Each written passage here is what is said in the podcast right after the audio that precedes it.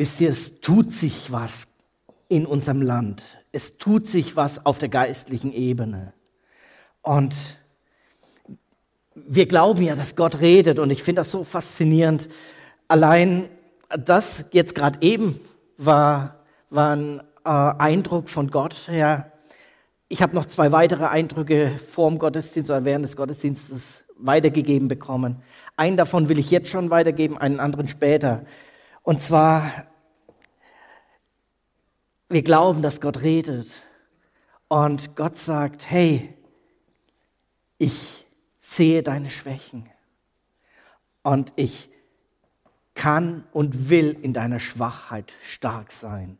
Ich will deine Schwächen nehmen und sie verwandeln in Stärke. Es wird Durchbrüche geben in deinem Leben. Es wird einen Durchbruch geben. Die Mauer, vor der du gerade stehst, ist nicht das letzte Wort. Gott kann und will deine Schwachheit in Stärke verwandeln. Durchbruch kommt von ihm. Gott ist real. Ich möchte euch Johannes Evangelium vorlesen. Eine spannende Stelle. Johannes 14, Vers 15 bis 19. Wenn ihr mich liebt, werdet ihr meine Gebote halten. Und der Vater wird euch an meiner Stelle einen anderen Helfer geben, der für immer bei euch sein wird. Ich werde ihn darum bitten. Er wird euch den Geist der Wahrheit geben, den die Welt nicht bekommen kann, weil sie ihn nicht sieht und nicht kennt. Aber ihr kennt ihn, denn er bleibt bei euch und wird in euch sein. Ich werde euch nicht als hilflose Weisen zurücklassen. Nur noch kurze Zeit, dann sieht die Welt mich nicht mehr. Ihr aber werdet mich sehen, weil ich lebe und werdet auch ihr leben. Die Situation ist die, dass Jesus am Vorabend, bevor er verhaftet wurde, mehrere Dinge seinen Jüngern gesagt hat. Über eine Sache habe ich letzte Woche gesprochen. Und einige Verse vorher steht dieser Text, wo Jesus sagt, ihr werdet mich bald nicht mehr sehen. Er war mit seinen zwölf Aposteln unterwegs, er war mit einer größeren Jüngerschar unterwegs und jetzt hat er Abendmahl gefeiert und sich angefangen zu verabschieden. Und gerade wenn man geht, vielleicht sogar über eine längere Zeit geht, dann gibt man noch mal zum Schluss die Sachen weiter, die einem besonders wichtig sind. Und äh, wenn man sich von seinen Kindern ähm, verabschiedet, anno dazu mal, als ich noch jung war, äh, da, ich habe äh, eine Stelle in Ostfriesland angenommen äh, nach der Bibelschulzeit. Meine erste Stelle nach der Bibelschule. Und ähm, für meine Eltern war Ostfriesland eine Weltreise. In ihrem Denken war das damals noch so, dass äh, das, Na das Nachbartal war schon weit weg. Und ich bin etwas nördlich von Bamberg aufgewachsen. Wir haben manchmal darüber zu Hause geredet. Nürnberg kommt man vielleicht dreimal in seinem Leben hin.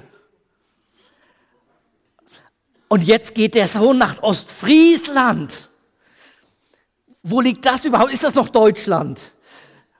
Und wenn meine Mutter sich bei mir verabschiedet hat, dann hat sie mir immer noch drei, vier Sachen, die ihr besonders auf dem Herzen lagen, noch mitgegeben.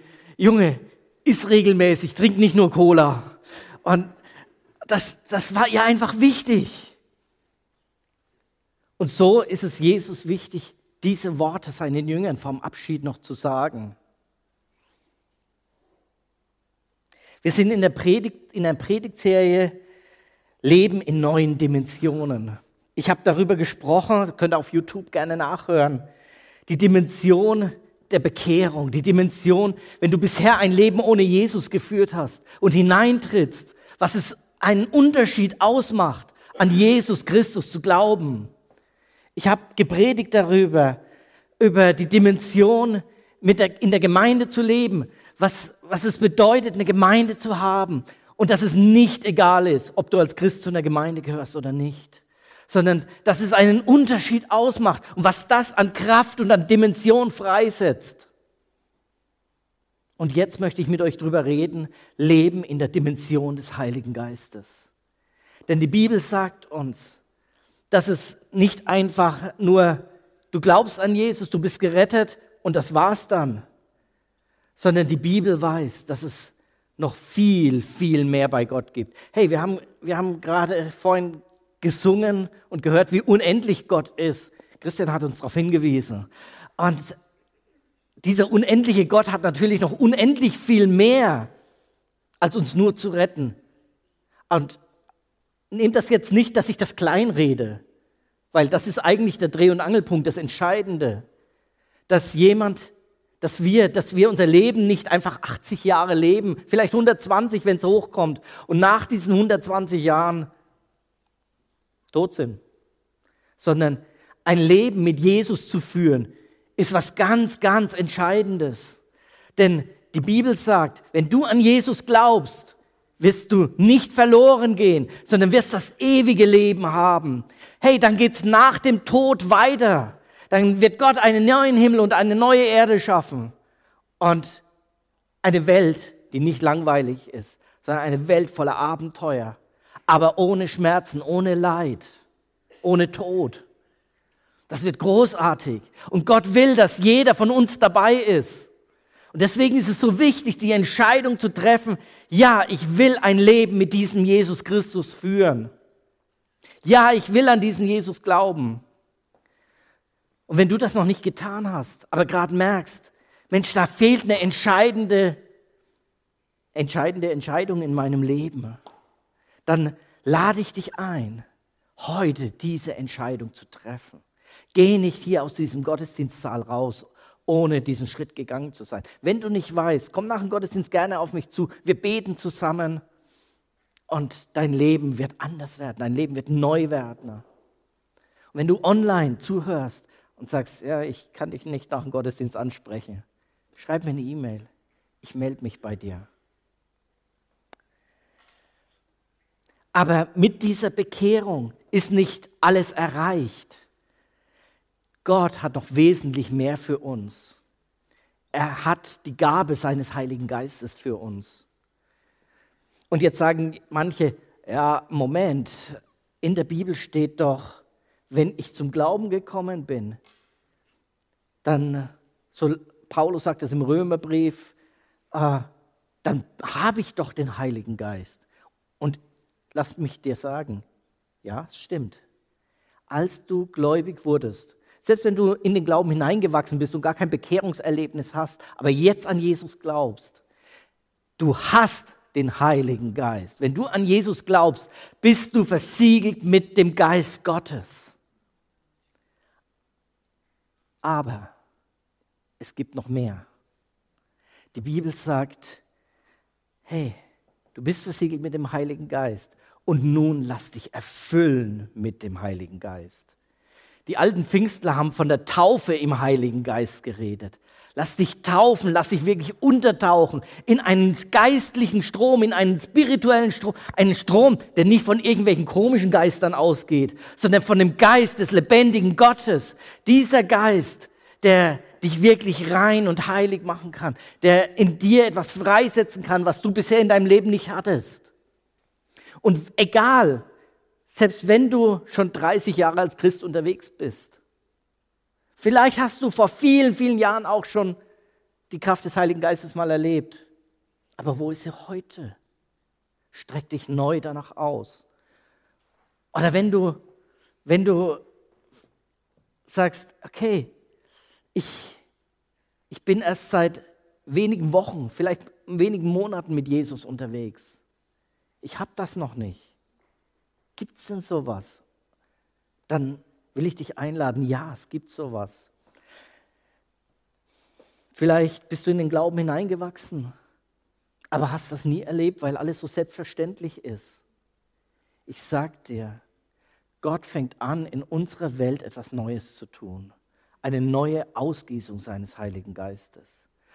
Und er will, dass es nicht an dir vorbeigeht. Warum solltest du den Heiligen Geist wollen? Was bringt er dir? Ähm, man könnte jetzt mit 1. Korinther sprechen, dass es das Übernatürliches in dein Leben hineinkommt. Plötzlich prophetische Worte, Zungenrede, Zeichen und Wunder passieren. Ja, und wir glauben daran, dass Gott heute noch Menschen heilt. Glaubt das jemand hier noch? Also, ich glaube daran und ich glaube, ich bin überzeugt, viele von euch. Wir glauben daran, dass Gott heute noch Menschen heilt. Mensch, wenn ich dran denke, wie, wie oft ich das schon gesehen habe. Öfter als einem vielleicht selber bewusst ist. Ähm, oder nicht nur Übernatürliches kommt durch den Heiligen Geist in dein Leben hinein, sondern auch, wenn man Galater 5 anschaut, es kommt, dass Gott deinen Charakter umformen will, dass du immer mehr das widerspiegeln sollst, wie der Charakter von Jesus ist. Barmherzigkeit, Geduld. Wow. Da steckt noch mehr drin. Aber auch darüber will ich heute nicht sprechen. Und wenn der Heilige Geist kommt, dann rüstet er euch aus, um seine Zeugen zu sein. Was meinst du? Warum, warum erreichen wir so, so wenige in Nürnberg? Weil uns die Kraft des Heiligen Geistes abhanden gekommen ist. Was war in der Urgemeinde anders? Sind die einfach auf ein naives Umfeld getroffen und die waren alle gutgläubig? Äh, das waren doch Menschen wie heute. Die haben vielleicht noch nicht die Technologie gehabt, noch nicht den Strom und so weiter, noch keine Handys. Aber die Menschen waren nicht groß unterschiedlich zu heute. Aber viele von denen sind zum Glauben gekommen. Das Zeugnis der ersten Christen hatte Wucht, hatte Kraft. Und das nicht, weil sie so rhetorisch toll begabt gewesen wären, sondern weil sie ausgerüstet waren mit der Kraft des Geistes. Und plötzlich werden dieselben Worte, ohne Kraft oder mit Kraft, plötzlich zu Worten, die ein Leben verändern können. Auch darüber könnte ich viel sprechen. Vielleicht sollte ich darüber mal eine Predigtserie machen. Aber mir geht es heute darum, wie kriege ich den Heiligen Geist? Und ich werde mich an dieser Bibelstelle, die ich vorhin vorgelesen habe, halten. Denn die hat nochmal einen Aspekt, einen Ansatz drin, der uns vielleicht als Pfingstlern völlig abhanden gekommen ist. Wenn man sich die Frage stellt, wie bekomme ich den Heiligen Geist, dann könnte man darüber reden, äh, äh, bete. Jesus selber sagt, bittet den Vater im Himmel und er wird euch keine Schlange, keinen Skorpion, keinen Stein geben, sondern er wird euch den Heiligen Geist geben. Also bitte ihn und er will ihn dir geben gibt noch andere Geschichten, andere Sachen. Aber ich möchte heute die Bibelstelle nochmal nehmen. Und äh, die fängt ja ganz verrückt an. Da steht Johannes 14, Vers 15. Man meint, Jesus lehrt jetzt, er ist ja bei den Abschiedsreden. Er verabschiedet sich von seinen Jüngern. Er will ihnen das Wichtige nochmal mitgeben. Und jetzt sagt er, hey, ich habe den Heiligen Geist für euch. Aber womit fängt er an? Wenn ihr mich liebt, werdet ihr meine Gebote halten. Wenn ihr mich liebt, werdet ihr meine Gebote halten.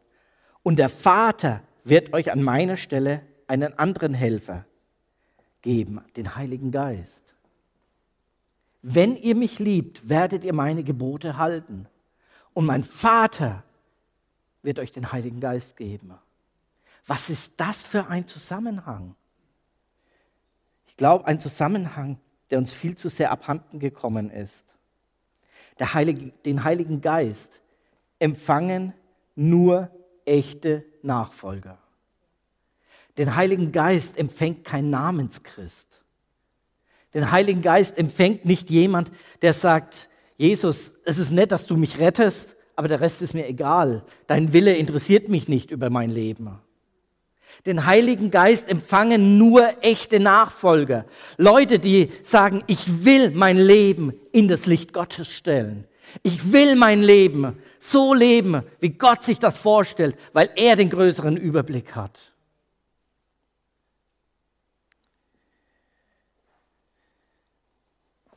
Da heißt, wenn ihr mich liebt, werdet ihr meine Gebote halten. äh, interessanterweise sagt ja Jesus nicht, wenn ihr mir nachfolgt, werdet ihr meine Gebote halten. Wenn ihr mich liebt, das hat nochmal eine ganz andere Dimension. Nachfolgen heißt einfach hinterhergehen. Nachfolgen, hinterhergehen. Einfach das kopieren, das tun, was der andere tut. Jesus sagt, wenn ihr mich liebt, das hat eine Beziehungsdimension. Gott will eine Beziehung mit uns haben und sagt, aus Liebe heraus soll das anders werden. Liebe zielt auf eine persönliche Verbindung hin. In 1. Johannesbrief, Kapitel 2, die Verse 3 bis 5 heißt es, wie können wir sicher sein, dass wir Gott kennen? Es zeigt sich daran, dass wir seine Gebote befolgen. Das haben wir gerade schon mal gehört, seine Gebote befolgen. Und jetzt erklärt er das. Wenn jemand behauptet, Gott zu kennen, aber seine Gebote nicht befolgt, ist er ein Lügner und gibt der Wahrheit keinen Raum in seinem Leben. Wer sich hingegen nach, dem, nach Gottes Wort richtet, den hat die Liebe Gottes von Grund auf erneuert. Und daran erkennen wir, dass wir mit Gott verbunden sind. Wie funktioniert das? Gott liebt dich. Gott liebt uns.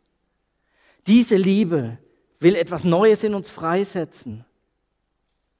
Und das Schönste ist, zum Beispiel beim Ehepaar, der eine liebt den anderen und der andere liebt den einen.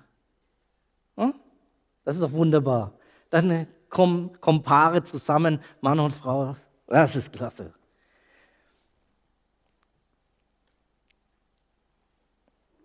Gott möchte seinen Heiligen Geist denen geben, die sich für ihn entschieden haben, Bekehrung. Die Welt kann ihn nicht empfangen, sagt er in der Bibelstelle.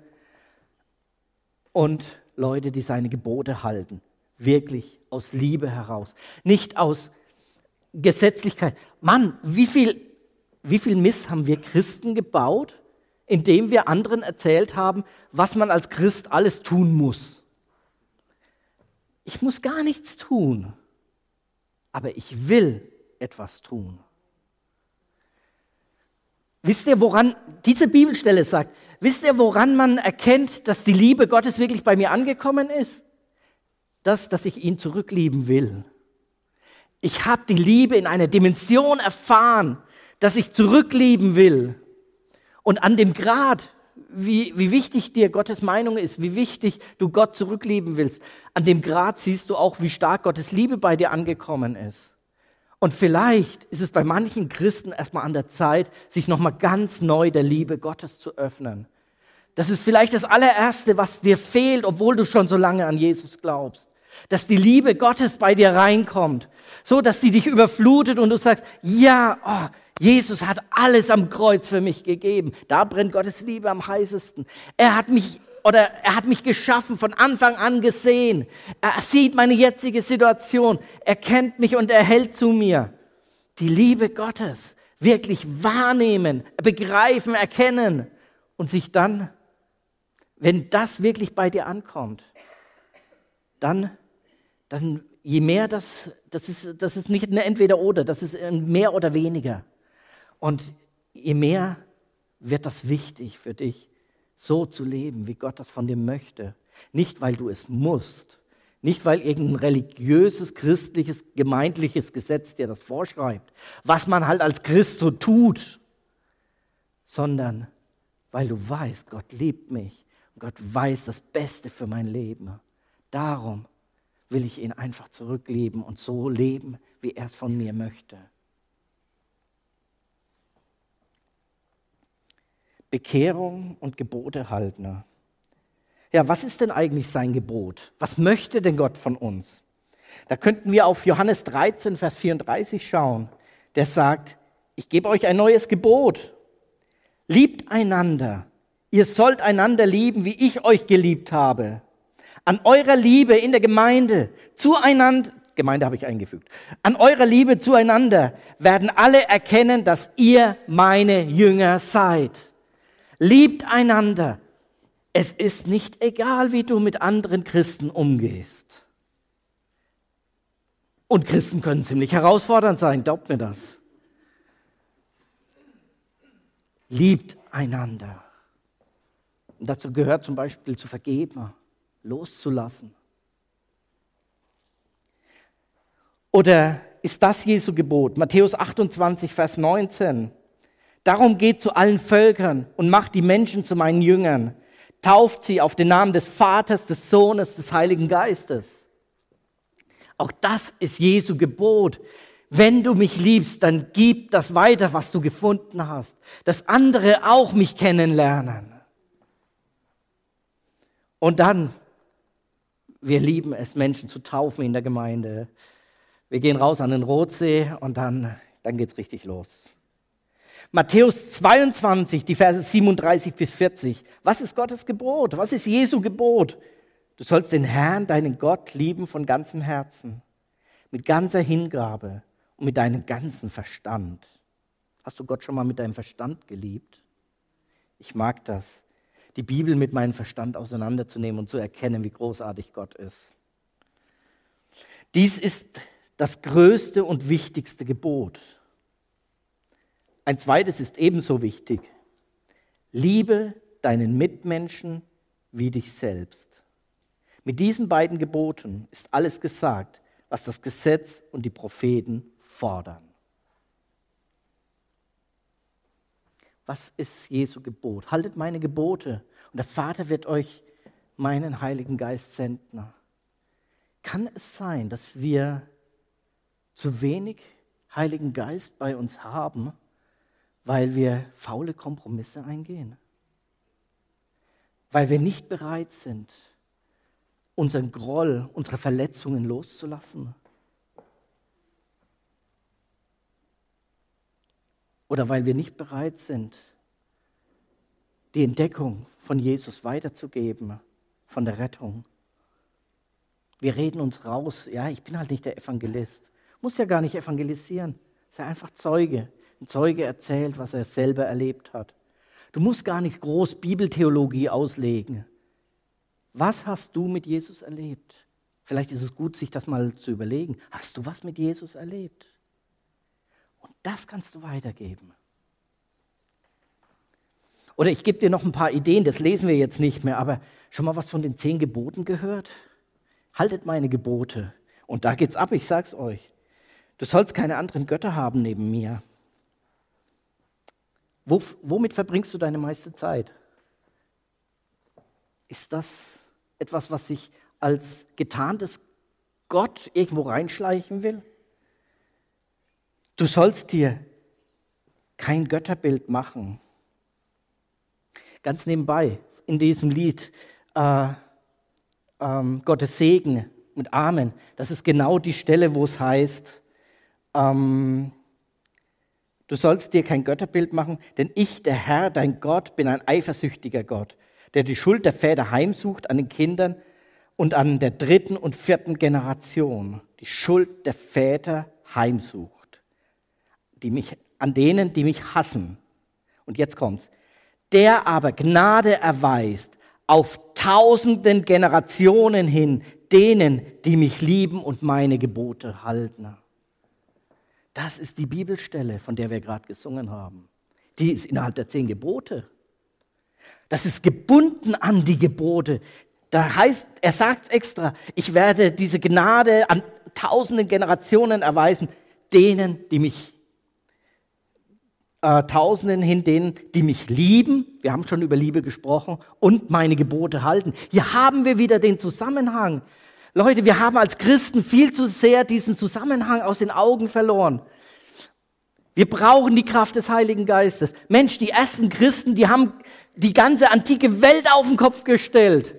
Und das nicht, weil sie so super intelligent waren, sondern die waren wie wir. Aber sie hatten die Kraft des Heiligen Geistes auf ihrer Seite. Was meinst du, was heutzutage passieren kann? Stell dir vor, von den Zeitungen, die wir ausgeteilt haben. Wir haben 3000 Haushalte erreicht.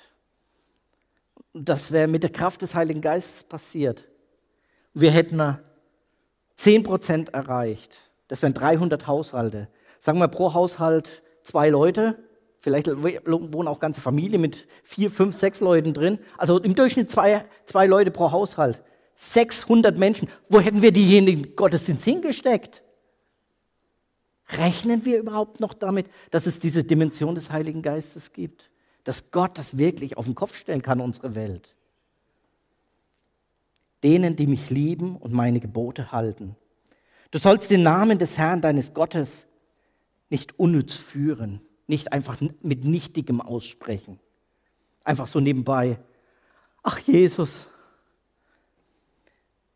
beachte den Sabbattag, um ihn zu heiligen ein Sonntag. Ehre deinen Vater und deine Mutter. Ganz nebenbei, das zitieren gerne Eltern zu ihren kleinen Kindern. Von der Wortgebung hier, Vater und Mutter, die Wörter, die da im Hebräischen stehen, bezeichnen Senioren. Ehre deine alt gewordenen Eltern steht da eigentlich. Das ist an erwachsene Kinder gerichtet, die alte Eltern haben. Halte meine Gebote. Du sollst nicht töten. Du sollst nicht Ehe brechen. Du sollst nicht stehlen. Nicht falsch Zeugnis reden, also äh, Lügen, vor Gericht falsches Aussagen. Du sollst nicht die Frau deines Nächsten begehren. Du sollst nicht das Haus deines Nächsten begehren. Kannst du dich freuen, wenn, wenn jemand was, was gewinnt, und dir davon erzählt, kannst du dich damit freuen, dass der dieses Handy gewonnen hat und du nicht? Du sollst nicht begehren. Wenn du sagst, Andreas, die zehn Gebote ist alles Altes Testament, dann lass uns mal Markus 7 zum Schluss noch anschauen. Markus 7, die Verse 21 und 22. Da sagt Jesus im Neuen Testament, denn von innen aus dem Herzen des Menschen, also aus den nicht erneuerten Herzen des Menschen kommen Gedanken, die böse sind. Unzucht, Diebstahl, Mord, Ehebruch, Habgier, Bosheit, Hinterlist, Zügellosigkeit, Missgunst, Verleumdung, Überheblichkeit und Unvernunft. So, und jetzt kehre ich zurück zu unserer ursprünglichen Bibelstelle. Wenn ihr mich liebt, dann haltet ihr meine Gebote. Und der Vater wird euch an meiner Stelle einen anderen Helfer geben, der für immer bei euch sein wird. Eigentlich haben wir hier ein Henne-Ei-Problem. Das eine ist, da, wenn du Gottes Gebote hältst, gibt Gott dir seinen Heiligen Geist. Der Heilige Geist wird hier als Helfer bezeichnet. Der hilft dir, die Gebote Gottes zu halten. Merkt ihr diesen, diesen Zusammenhang? Hey, Gott lässt sich mit dieser Aufforderung nicht allein, du sollst seine Gebote halten. Er schenkt dir seine Liebe und er gibt dir die Kraft dazu. Und dann wird es möglich. Die Frage ist nur, bist du bereit, Gottes Gebote zu halten? Bist du bereit, Streit hinter dir zu lassen? Bist du bereit, Habgier hinter dir zu lassen? Bist du bereit, deine Eltern zu ehren?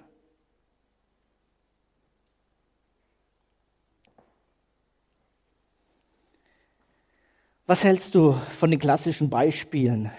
Äh, darf die Bibel dein Leben bestimmen? Sex gehört in die Ehe zwischen Mann und Frau. Schuld soll man wirklich vergeben, damit uns vergeben wird. Habgier, ungesunde finanzielle Abkürzung zu suchen, und das Internet ist voll davon, sein zu lassen.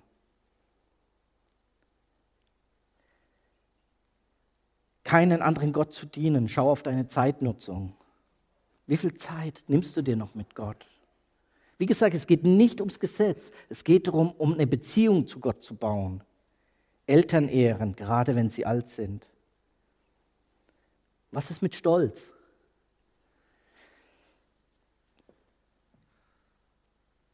Wie sieht das mit deinem Leben aus? Möchtest du die Kraft des Heiligen Geistes haben oder ist dir der Preis zu hoch? Weißt du, ich, einen abschließenden Gedanken noch. Es geht nicht um Perfektion in der ganzen Geschichte. Es geht nicht um Perfektion, es geht um Gnade. Nimm die Vergebung vom Kreuz an. Er wäscht dich rein von aller Schuld. Überall da, wo du die Gebote Gottes übertreten hast, will er dich reinwaschen von aller Schuld. Und das kannst du jetzt gleich tun. Ich möchte gleich für euch beten. Die Bibel sagt, und dann geh hin und tu es nicht wieder. Der Heilige Geist ist da, um dir zu helfen. Aber soll ich dir sagen, falls du doch wieder fällst, wie oft vergibt Gott? Was meinst du? Gott hört auf zu zählen. Ich finde das so krass. Ja, wenn du wirklich auf diese Dimension der Gegenwart Gottes willst, wenn du wirklich in die Dimension des Heiligen Geistes willst, wenn du ein Pfingsten in deinem Leben erleben willst, mit der Kraft Wunder zu tun, mit der Kraft Menschen in Gottes Reich zu ziehen, dann geht es nicht billiger. Leb dein Leben mit Gott. Ich möchte dich jetzt herausfordern, mach die Augen zu. Privatsphäre, nur du und Gott. Mach die Augen zu.